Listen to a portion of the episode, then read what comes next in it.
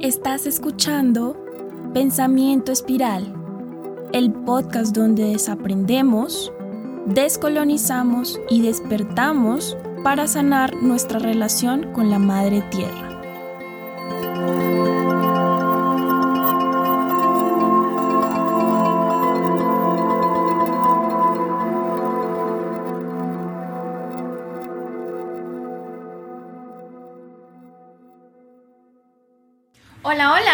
Bienvenidos a un nuevo episodio de Pensamiento Espiral. Mi nombre es Angélica. Y yo soy Juan Diego. Y el día de hoy estamos muy emocionados porque estamos iniciando con un nuevo formato para Pensamiento Espiral en el que vamos a estar grabando nuestros episodios del podcast de manera simultánea también con el video. Esto para qué? Para tener una interacción mucho más directa para las personas que también les gusta su contenido eh, de manera visual, pues para que estén en YouTube y lo estén viendo y nos estén viendo mientras tenemos estas conversaciones. Mientras que por supuesto el audio va a seguir aquí, va a seguir siendo eh, publicado en todas nuestras plataformas, en Spotify, en Apple Podcasts, pero pues vamos a iniciar un poco esta dinámica para estar más cerca, para interactuar un poco más fácilmente. Por supuesto, antes de comenzar con el episodio de hoy, no te olvides seguirnos en nuestras redes sociales, nos encuentran en Twitter e Instagram como arroba piensa espiral y estamos también en YouTube y Spotify como Pensamiento Espiral. Entonces es muy importante que nos sigan, que nos dejen reviews, que nos dejen comentarios, porque todo esto nos ayuda a seguir creciendo y para seguir compartiendo la palabra, compartiendo el contenido que estamos creando. Entonces, bueno, yo creo que ya vamos entrando de lleno al tema del video de hoy, que es básicamente vamos a hacer un top 5 cada quien de esos libros guardan un lugar muy especial en nuestro corazón por habernos ayudado en momentos clave en nuestro camino espiritual. Ya sea que nos ayudaron a despertar, que nos ayudaron a ver el mundo de una manera distinta o que de pronto en un momento oscuro nos ayudaron a salir adelante. Son libros muy especiales, obviamente todos nos encantan, pero pues los pusimos en un orden pues de siempre hay algún favorito obviamente, ¿no? La dinámica va a ser pues especial en el sentido de que no va a ser solo un top 5, sino que yo tengo el mío, Angélica el suyo y los vamos a ir compartiendo alternadamente, puede que tengamos libros en común, puede que no, vamos a averiguarlo, ni siquiera nosotros estamos seguros de cuál es el orden o cuáles son los libros que tiene Angélica, entonces nos vamos a sorprender un poco con eso, las reglas en general son pues haberlo leído todo el libro por supuesto, mencionar nuestros cinco libros y pues tenemos también derecho a una mención honorífica de algo que quizás no entró en el top pero que nos parece importante eh, que tenga un lugar en este video. Número 5. El quinto libro para mí es El Secreto. Es este libro que tengo acá y para los que nos están escuchando es El Secreto por Rhonda Byrne. Este libro llegó a mí cuando yo era pequeña y revolucionó mucho mi espiritualidad porque yo pues crecí en una familia de religión católica, me crié en un colegio muy católico, entonces como que yo no había experimentado antes de este libro la espiritualidad en una lupa que no fuera de dogma, ¿sabes? Entonces, El secreto es muy chévere para los que no saben lo que es la ley de la atracción, es un libro muy bueno para introducir este tema, este, mm, que es la ley de la atracción, pues es como atraer las cosas que tú deseas a tu vida a través del pensamiento y a través de las emociones. Entonces es muy bonito, creo que me introdujo todo el tema de la gratitud, de cómo cambiar mi vida, de cómo sentirme bien, de cómo disfrutar de las cosas para que más cosas buenas vengan a mí. Eh, es muy lindo y, y como que me hizo entender que soy de alguna manera Dios y que puedo crear el mundo, creo a través del pensamiento. Entonces, me gusta mucho este libro, muy recomendado para las personas que pues, de pronto quieren empezar con la espiritualidad, quieren empezar a cambiar su vida. Es súper chévere, recomendadísimo. Sí, de acuerdo. Pues yo hace poco, justamente gracias a ti, fue que me, me introdujo un poco más en el tema eh, y en ese libro específicamente. La película es un poco chistosa porque ya es un poquito vieja, pero en esencia el mensaje es muy positivo. Tiene algunas cosas que seguramente podrán resonar con ustedes como podrán no hacerlo.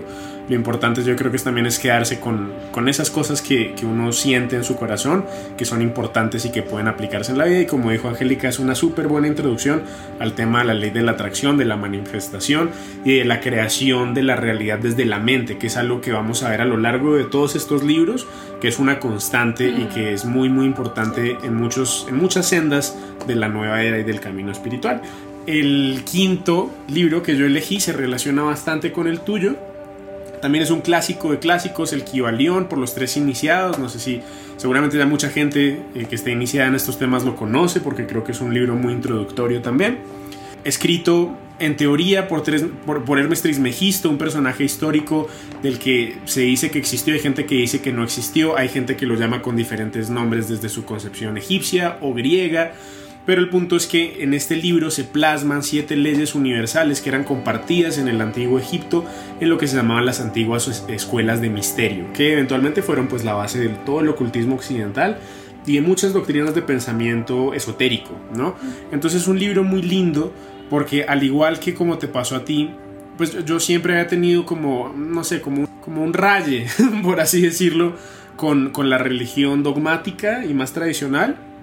Y esto me acercó a la espiritualidad desde una luz que me resonó muchísimo, porque estos principios y estas leyes del universo, pues vamos a encontrar algunas como eh, el principio del mentalismo, de la correspondencia, de la vibración, de la polaridad, ¿no? Y pues sin meterme demasiado en esto, explican el funcionamiento del cosmos desde, desde un entendimiento muy profundo que tiene mucho sentido, que resonó profundamente conmigo, que me despertó a entender la mente como una función creadora, como un don que nos da Dios, como el universo, como algo 100% mental, donde incluso hasta nuestra propia realidad podría ser una proyección mental de un ser superior que nos está alimentando desde su pensamiento, así como nosotros alimentamos con el pensamiento y creamos realidades, como decía también el secreto, ¿no? Entonces es un libro muy bonito que aparte dicen que llega a ti, yo creo que eso pasa con todos los libros al final, pero dicen de este en particular, que llega a ti cuando estás listo, cuando lo necesitas en tu vida para iniciar este, este camino espiritual. Entonces, un clásico de clásicos. Número 4 para mí es Los Cuatro Acuerdos, para los que nos están escuchando, escrito por el doctor Miguel Ruiz. Este libro es un libro de sabiduría tolteca que nos habla sobre, como el nombre lo dice, los cuatro acuerdos. El primer acuerdo es ser impecable con tus palabras, el segundo acuerdo es no tomar nada de manera personal, el tercer acuerdo es no suponer y el cuarto acuerdo es hacer lo mejor que podamos en la vida. Entonces, este libro es, muy bonito, creo que cuando llegó a mi vida me enseñó mucho a cómo hacerle frente a las dificultades, porque, no sé, o sea, empezando por el primer acuerdo de ser impecable con tus palabras, se conecta muchísimo con, con el secreto, con ser muy consciente de lo que estás pensando, del poder de la palabra para crear la realidad. El segundo acuerdo de no tomar nada de manera personal es muy importante para las relaciones interpersonales y todo este tema tolteca de que somos espejos del mitote y bueno, demás. El tema de no suponer, súper importante, creo que pues no tiene mucha explicación, no suponer absolutamente nada, preguntarle directamente a las personas que están cerca de ti eh, las cosas que, que, crees que están pasando. Y por último, hacer siempre lo mejor. O sea, cuando uno hace lo mejor, siempre no va a haber espacio para arrepentimientos, ni culpas, ni vergüenzas, y todas estas emociones que son tan negativas y que nos traen también cosas súper negativas. Este libro también como que me hizo reflexionar sobre todos estos acuerdos que hemos formado con nosotros y con las demás personas sin darnos cuenta, ¿sabes? Como cosas feas, tóxicas, como yo no, yo no sé escribir o yo no sé cantar, cosas de ese tipo que ya se quedan plasmadas en el interior de cada uno y es como no puedo hacer esto y no me doy la oportunidad de, de hacerlo y con eso muchas cosas más que nos vuelven vuelven esta realidad una cárcel para, para nosotros. Y sí, es un, es un gran libro, estoy muy de acuerdo. Hace mucho énfasis como, a ver, explican el mitote y muchas otras cosas que no vamos a entrar en detalle, pero al final yo lo veo mucho como los procesos de socialización y cómo nos marcan a través de estos acuerdos, cómo nos relacionamos con nosotros mismos. Y, y a mí me lo recomendaron una vez también como un libro que, es, que era como la respuesta, como la clave. Y yo creo que en la medida en la que uno lo ejercita conscientemente, puede ver pequeños y eventualmente grandes cambios de la manera en la que uno se relaciona con el mundo, cómo gestiona sus emociones, cómo se conecta con todos los demás. Yo pensaba que era un libro como de autoayuda, pero nada que ver, nada que ver. De hecho, nos, nos empieza a iniciar como en un mundo de sabiduría indígena, ancestral, muy poderosa, que, que tiene el potencial de, de, sanar muchas cosas en la humanidad. sí, yo, sí, yo creo que para para hacerle frente a las adversidades es, perfecto, perfecto. Siempre que tenemos problemas, como que seguir estos cuatro acuerdos te dan una salida. Es muy bonito. Así es, así es. Y bueno, eso nos lleva al número 4, a mi número 4. Eh, lo iba a sacar, pero no lo tengo. Aclaración, yo uso muchos de mis libros virtuales. Esto no es una mención de Amazon pero eh, me gusta mucho usar esto para leerlos virtual, me parece que es bastante cómodo y creo que de acá en adelante, excepto uno más, todos mis libros están en, virtual, en ebook. Lo cual es muy ecológico. Lo cual es bastante mm. ecológico, yo pensaría, ojalá. pero el siguiente libro también es como que ahí siento que es un poco en el avance de cómo seguí yo estudiando, acercándome a la espiritualidad y en mi caso al ocultismo en particular. El libro se llama Advanced Magic for Beginners de Alan Chapman, traducido sería como Magia avanzada para principiantes. El, título suena un poco contradictorio, pero lo que hace es iniciarnos a una serie como de técnicas para practicar el arte de la magia, por así decirlo. No me refiero como magia de cartas o de ilusiones, sino... No, no, ni siquiera, sino con el simple hecho como de, entender esta realidad y el impacto que nosotros podemos tener desde nuestra mente al relacionarnos con ella. Entonces nos enseña mucho sobre sigilos, nos enseña mucho sobre talismanes, nos enseña mucho sobre la, la, conexión con seres espirituales que no podemos necesariamente ver, pero que están ahí, que podemos interactuar con ellos. Y lo que me parece que es muy bonito de este libro es que lo introduce uno también a un concepto que es la magia caos. ¿A qué se refiere la magia caos? Es como una tradición occidental que abarca un poquito de todas las tradiciones eh, espirituales y esotéricas del mundo. Entonces agarra el tarot, agarra la cábala, agarra como sean los sigilos, agarra los talismanes, agarra la magia grupal. Y lo que te dice es, toma de todas las religiones o tradiciones espirituales lo que resuene contigo y forma tu sistema de creencias para evolucionar, para crecer, para sanar, para interactuar con todo lo que está a tu alrededor. No tienes que ser dogmático, puedes elegir las cosas que más resuenen contigo y que constituyan una gran parte de tu identidad. Entonces es, un libro que también para manifestar y para hacer cosas que te empiezan a hacer cuestionar la realidad y empezar a percibir todo de una manera distinta de la que uno cree es, muy mágico, realmente le ayuda a uno a empezar a ver la magia en el mundo, en todos lados, y las señales del universo en todos lados, y es muy hermoso. Número 3. Bueno, el número 3 es este libro que tengo por acá, se llama Libertad y es de Osho. No tengo mucho que decir sobre este libro, ¿sabes? O sea, así como lo dice su título, así es. O sea, está muy relacionado con el tema de los acuerdos que nos habla los cuatro acuerdos, el mitote. Mm, nos habla de que criamos a los niños para ser esclavos de este sistema de creencias, nos habla mucho sobre cosas que hay que transformar dentro de nosotros para poder ser libres de alguna forma. Entonces, nada, este es muy bonito, este sí es full, full ayuda introspectiva de crear tu propia libertad a través de soltar muchos sistemas de creencias. Es bonito, es bonito, este me gusta mucho paso a mi número 3. Eh, este sí lo tengo físico. Este libro es una belleza absoluta. Se llama Be Here Now de, del maestro, el guru Ramdas. Estar aquí y ahora, recuerda aquí y ahora. Básicamente es un libro donde él nos introduce, bueno, Ramdas para quienes no lo conozcan, era como uno de esos eruditos de Harvard, de la academia, que tenía un gran nivel de éxito bajo los estándares occidentales de lo que es el éxito era profesor de psicología, era renombrado, tenía una casa muy grande, tenía mucho dinero, era una, persona a la que consultaba mucho para entender la conciencia y la, y la psique humana. Lo que pasa, su nombre original era Richard, Richard Alpert. Lo que pasa con Richard Alpert es que conoce a, pues para quienes estén ya también un poco con el tema de lo psicodélico por ahí, a Timothy Leary y él lo introduce en el mundo de los psicodélicos, específicamente la psilocibina y el LSD. ¿no? Y a raíz de eso, Ramdas inicia, o Richard Alpert inicia una transición a convertirse en Ramdas, en este guru, en este maestro espiritual, que deja todos sus apegos terrenales, que deja su posición en Harvard, que deja todo ese privilegio para ir a buscarse en la India y encuentra un guru. En la primera parte del libro pues está escrita en prosa y nos cuenta todo ese proceso de cambio y todo ese proceso de cuestionamiento y de búsqueda con el que creo que muchos podemos resonar. A mí me, me ayudó mucho a entender mucho sobre mi ego, sobre quién soy, sobre mi camino, sobre mis expectativas, sobre aferrarme a cosas que creo ser cuando realmente puedo ser todo o nada o lo que yo quiera. Y al final, pues el resto del libro ya son enseñanzas que están puestas a modo de ilustración y que son una belleza y que son mensajes de una sabiduría profunda. En una época fue considerada como una nueva, una Biblia de la nueva era, ¿no? Cuando se publicó este libro es una, una joya. de verdad yo creo que a mí me, me, cambió muchísimo y lo recomiendo bastante. Este libro es muy bello, las ilustraciones es como leer en, en dibujo.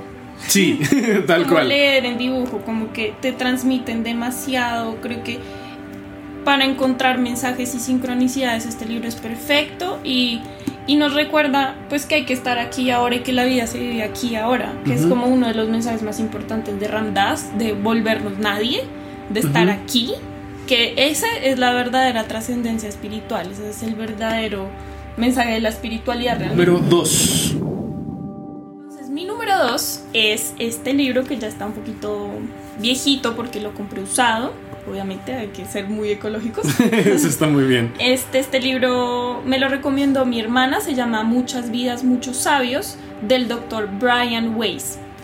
Este libro trata sobre eh, Catherine, que fue una paciente que le llegó a este psiquiatra, pues el doctor Brian es un psiquiatra. Le llegó Catherine y mm, ella llegó con problemas de ansiedad, llegó con problemas de ataques de pánico, que ya había intentado tratar con otro tipo de terapias, con psicología y con otro tipo de, de, herramientas y no había podido encontrar soluciones. Entonces lo que hace el doctor Brian es utilizar una técnica de hipnosis con ella para recordar sus vidas pasadas y de esta manera sanar lo que sea que estuviera pasando con ella en este momento. Entonces en este libro nos cuenta el doctor ah, su experiencia con esta paciente, que es una cosa fuera de este mundo. Catherine es como, aquí dice, como el 15% de hipnotizados que logra llegar a un punto tan profundo de recordar con tanta precisión sus vidas anteriores y como que en el libro él nos va contando como todas las vidas que van surgiendo de ella, que son muchísimas, y todos los traumas que quedan de esa vida y cómo eso la está afectando en este momento, aquí y ahora. Este, algo muy impresionante es que pues obviamente este doctor tan súper racional, para él es súper complicado entender y cómo creer un poco sobre las vidas pasadas, pero algo que lo convence definitivamente de eso, y lo verán en el libro, es la parte en la que ella logra canalizar este estado entre la vida y la muerte. Ajá, es muy loco. Entonces él es como, oh, y logra como comunicarse con guías espirituales, con seres de otros planos a través de ella. Ella se vuelve un mm. canal impresionante. Ya para no dar más spoilers, es un gran libro para, mm, sí, poner un poquito la mente a soñar sobre las formas diferentes en las que podemos sanar nuestra vida y como no somos seres lineales, sino que somos seres que tienen una experiencia tan global que no tenemos ni idea de todas las experiencias que tiene nuestra alma y que tal vez seguimos cargándolas hasta este punto. Entonces es impresionante, es muy sanador, es muy lindo, me parece tan maravilloso y se disfruta de leer, entonces súper recomendado. Siguiendo un poco en la tónica de, de, científicos mega racionales, mi número dos, hay muchos paralelismos en nuestras listas, eso está muy curioso, no me lo hubiera imaginado es el famoso libro Pachita de Jacobo Greenberg. Para quienes pues no conocen este tema, tenemos todo un video, una serie de entrevistas, una locura, una trilogía. Una trilogía justamente donde abarcamos este tema porque de verdad podría yo hablar sobre Pachita y sobre ese fenómeno y sobre todas las cosas que, que, pasan en torno a la obra de ella y de sus, de sus descendientes por horas. Pero el punto de este libro básicamente es, bueno, está este, este investigador, Jacobo Greenberg, investigador mexicano de la UNAM, que se empieza a acercar al mundo del chamanismo mexicano, que es todo un submundo en sí mismo. Él llega con su lupa de análisis racional a tratar de entender muchas cosas y se topa con esta mujer que dice estar poseída durante ciertos momentos de su, de su vida por el espíritu del último Tlatoani mexica y en el estado en ese estado de trance donde su alma está en otro lugar, ella hace operaciones imposibles con unas tijeras y con un cuchillo de cocina donde remueve órganos, donde cambia cosas del lugar, donde materializa órganos, donde cura cualquier cantidad de enfermedades que uno se puede imaginar. Y el libro es absurdamente poderoso porque los testimonios están tan bien escritos con tanta objetividad, con tanta claridad en las descripciones y vienen de una figura que viene de un mundo racional y que se topa con esto y es como uno mismo se siente en el papel de Jacobo Greenberg al escuchar por primera vez que la realidad no es lo que pensamos que era, que la realidad se comporta de maneras distintas, que hay otros planos, que hay otras cosas pasando que uno ni siquiera se podía imaginar. Entonces a mí este libro me impactó porque por un lado se siente lo genuino de Jacobo Greenberg en su investigación y en sus preguntas, resuena mucho conmigo que siempre había tenido una perspectiva eh, bastante racional de entender el cómo funcionan las cosas. Entonces ese libro resonó mucho conmigo por eso, pero también fue como que rompió algo en mí, como que yo lo leía y yo sentía una energía a mi alrededor que me decía que lo que estaba escuchando era cierto, que era importante, era como que yo estaba recordando cosas que quizás ya sabía de antes y por eso me marcaron tanto, pero era como una ruptura de la realidad de decir, el mundo no es para nada como yo creí que era y, es, ese es un poco el misterio y de la maravilla donde uno siempre sigue aprendiendo y sorprendiéndose y, es hermoso, es un libro que recomiendo muchísimo para quienes no lo hayan leído, para entender ese fenómeno de primera mano, porque lo explica desde una teoría, la teoría científica, que ya es otro tema gigante que algún día podríamos hacer un video al respecto, pero es un libro hermoso. Si de pronto los que nos están escuchando no están interesados en el libro, sino que quieren conocer de primera mano la información, este, como decía Juan Di, tenemos una trilogía completa con, es genial. con la entrevista que le realizamos a la persona que ha asistido a la obra del hermanito Cuauhtémoc durante más de 30 años. Entonces, por acá en el video, para los que están escuchando en el Spotify, eh, de pronto en la descripción del episodio les dejamos, pero los que están en YouTube, por acá les vamos a dejar el link para que vayan y chismos en esa trilogía. Muy buena y muy completa la información que pueden encontrar. Pasamos al número uno uno es este chiquitín, se llama Ojos para Mundos Invisibles y este lo escribió Goswami Swami.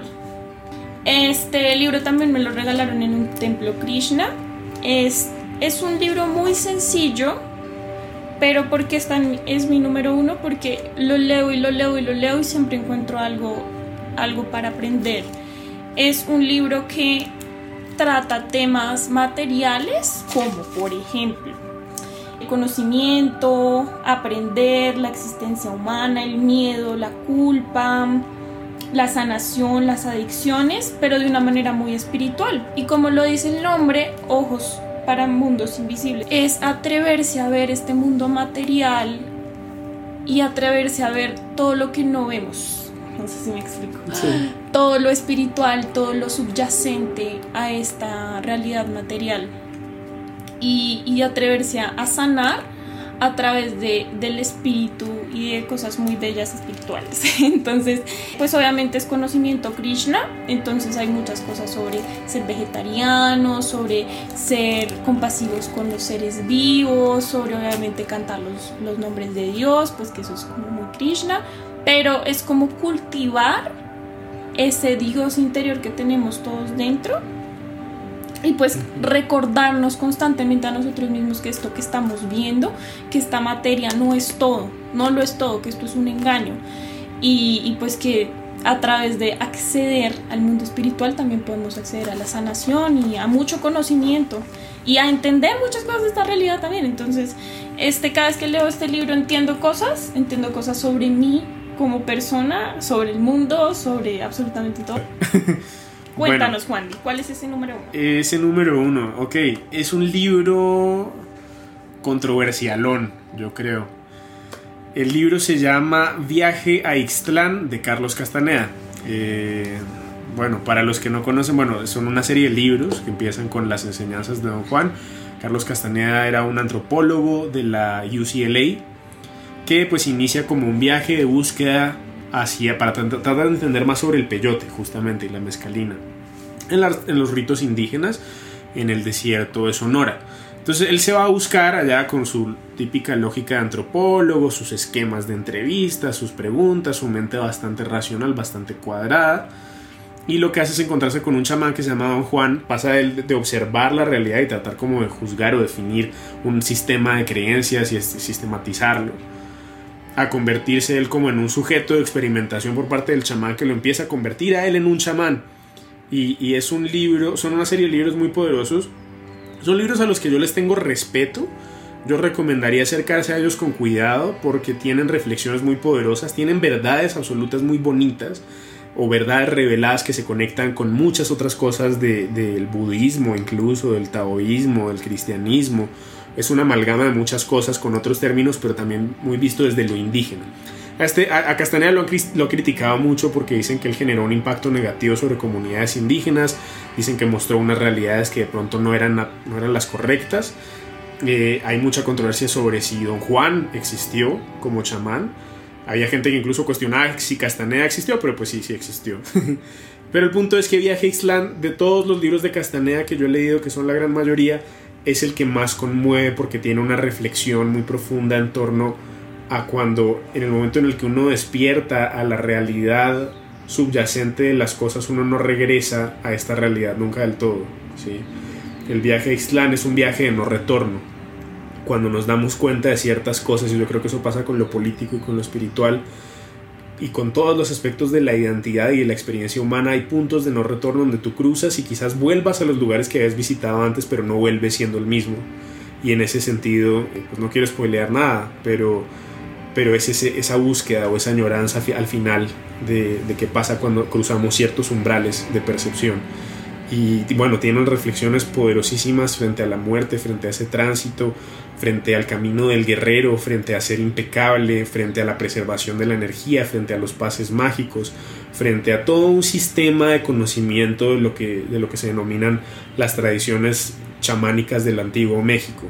Se conecta también con los cuatro acuerdos, profundiza más en eso, eh, tiene un conocimiento, yo digo que hay, que hay que tomarlo con pinzas porque de pronto puede abrir cosas que uno no, no esté listo para abrir, a mí me pasó eso, pero en esencia nos está hablando de un mundo muy mágico, nos está ayudando a despertar, nos está ayudando a recordar cosas y nos está ayudando en la medida en lo que lo podamos procesar de manera correcta y sana a, a estar más completos con nosotros mismos, a recuperar nuestra energía y a recuperar nuestro poder personal y yo creo que por eso ese es mi número uno, es un libro poderosísimo del cual yo creo que he entendido por ahí como un 20%. Bueno, con eso pues ya terminamos la invitación sería que en los comentarios nos dejen cuáles son sus libros favoritos, qué libros les han servido a ustedes para atravesar momentos oscuros, para aprender. libros. Esperamos que este video les haya gustado, que les haya dejado alguna reflexión. Por favor, no olviden suscribirse. Acá si nos están, viendo en YouTube, suscribirse acá abajo. Si nos están escuchando en Spotify, dejarnos su review de 5 estrellas, descargar el episodio, escribirnos por Instagram, contarnos todo lo que piensen frente a esto y nos estaríamos viendo en otra ocasión. Muchas gracias por escuchar y acompañarnos. Este podcast es producido de manera independiente por Juan Diego Beltrán y Angélica Daza. Si deseas contribuir a la construcción de esta comunidad, puedes volverte Patreon o donar en nuestra campaña de Baki. A cambio de tu apoyo, recibirás una gran variedad de beneficios exclusivos. Puedes encontrar los links para sumarte al AIYO Pensamiento Espiral en la descripción del episodio.